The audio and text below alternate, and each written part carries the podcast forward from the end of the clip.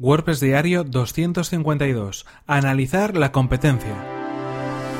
Estás escuchando WordPress Diario, tu podcast sobre desarrollo web con WordPress y marketing online. Con Fernand Diez.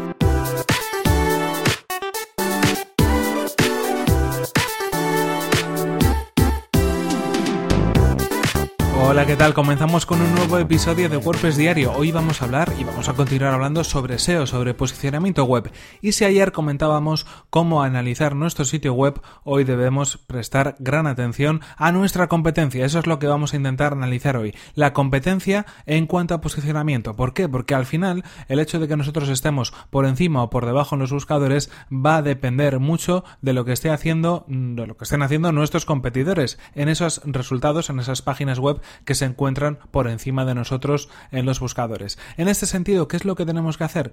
Pues básicamente os diría que exactamente o casi exactamente lo mismo que comentábamos ayer acerca de analizar nuestro sitio web. Lo que deberíamos hacer es analizar el sitio web de nuestra competencia. Así que lo mejor es, en primer lugar, elegir, por ejemplo, una palabra clave eh, por la cual nos queramos posicionar o elegir un enlace de nuestra web y ver por qué palabras clave está posicionado, ver esos resultados que puedan estar por encima nuestro en los buscadores, ver el primer resultado, el segundo resultado, el tercer resultado, el cuarto, el quinto, coger los primeros, los que mejor posicionados están, y analizar cada una de esas direcciones, la URL de cada una de esas direcciones, para poder sacar conclusiones y poder tomar nota de cómo está haciendo la competencia y poder aplicar de alguna manera toda esa información en nuestro propio sitio web. Es decir, las mismas herramientas que comentamos en el episodio de ayer, en el episodio 251, herramientas SEO para poder eh, realizar un análisis, deberíamos utilizarlas para analizar la competencia. Vamos a poder ver qué palabras clave utilizan, cómo son sus títulos, cómo tienen optimizadas las imágenes, cuánto texto tienen esos artículos, ver si nosotros de alguna manera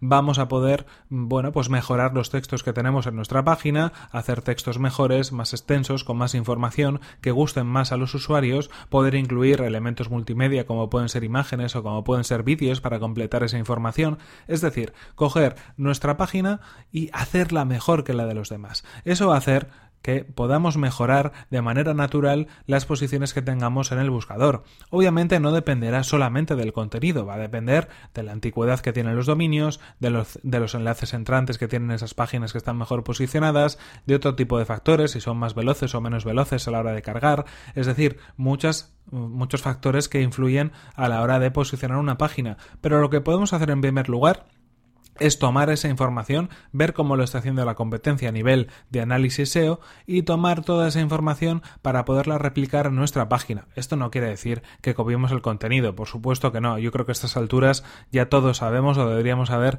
que copiar contenido no sirve de nada a la hora del posicionamiento, sino que es totalmente contraproducente. Pero sí tomar ideas de cómo lo están haciendo para eh, poder implementarlas en nuestra web y mejorar aquello que nosotros tengamos en nuestra propia página. Así que en cualquier caso, lo mejor que podemos hacer con la competencia es hacer lo mismo que hacemos con nuestra página, analizarla, sacar conclusiones y poder tomar decisiones en cuanto a esas conclusiones para aplicarlas en nuestra web a nivel de posicionamiento.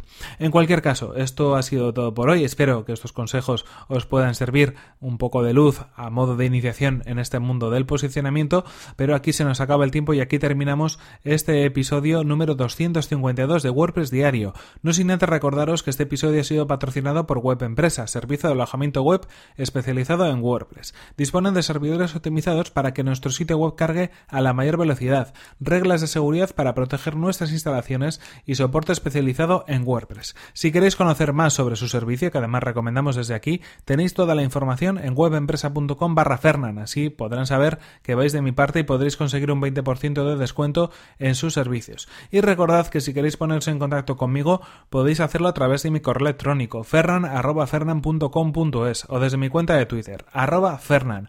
Muchas gracias por vuestras valoraciones de 5 estrellas en iTunes, por vuestros comentarios y me gusta en iVoox y por compartir los episodios de WordPress Diario en redes sociales. Se agradece de verdad. Nos vemos en el siguiente episodio, que será mañana mismo. Hasta la próxima. Bueno, son pinceladas así un poco rápidas de posicionamiento, ¿eh? Entraremos más en materia, pero en cualquier caso espero que, oye, que os pueda servir de ayuda. A desayunar.